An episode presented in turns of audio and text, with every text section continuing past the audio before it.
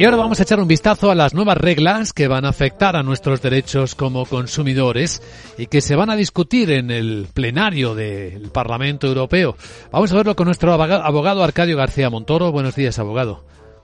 Buenos días, Luis Vicente. ¿De qué hablamos?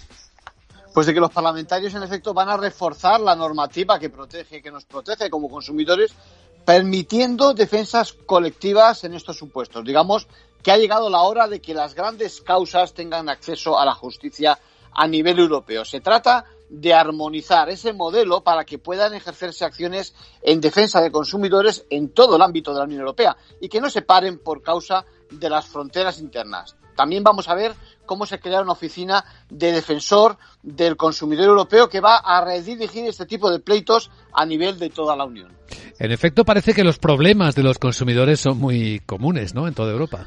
Fíjate que hay millones de casos que tienen repercusiones en diferentes Estados miembros de la Unión y que no puede ser que las fronteras internas se conviertan en un escollo a los efectos de compartir documentos o de encontrarnos con incompatibilidades en las herramientas digitales. Por otra parte, no hay que, no hay que ocultar cierta preocupación en el mundo de la empresa por ver cuál es el tratamiento cuando se producen abusos de estas acciones colectivas. Pensemos que los riesgos de descrédito por casos infundados son enormes y aquí estamos hablando de todo tipo de asuntos, desde servicios financieros, viajes, problemas con pasajeros, turismo, comunicaciones, energía, etcétera.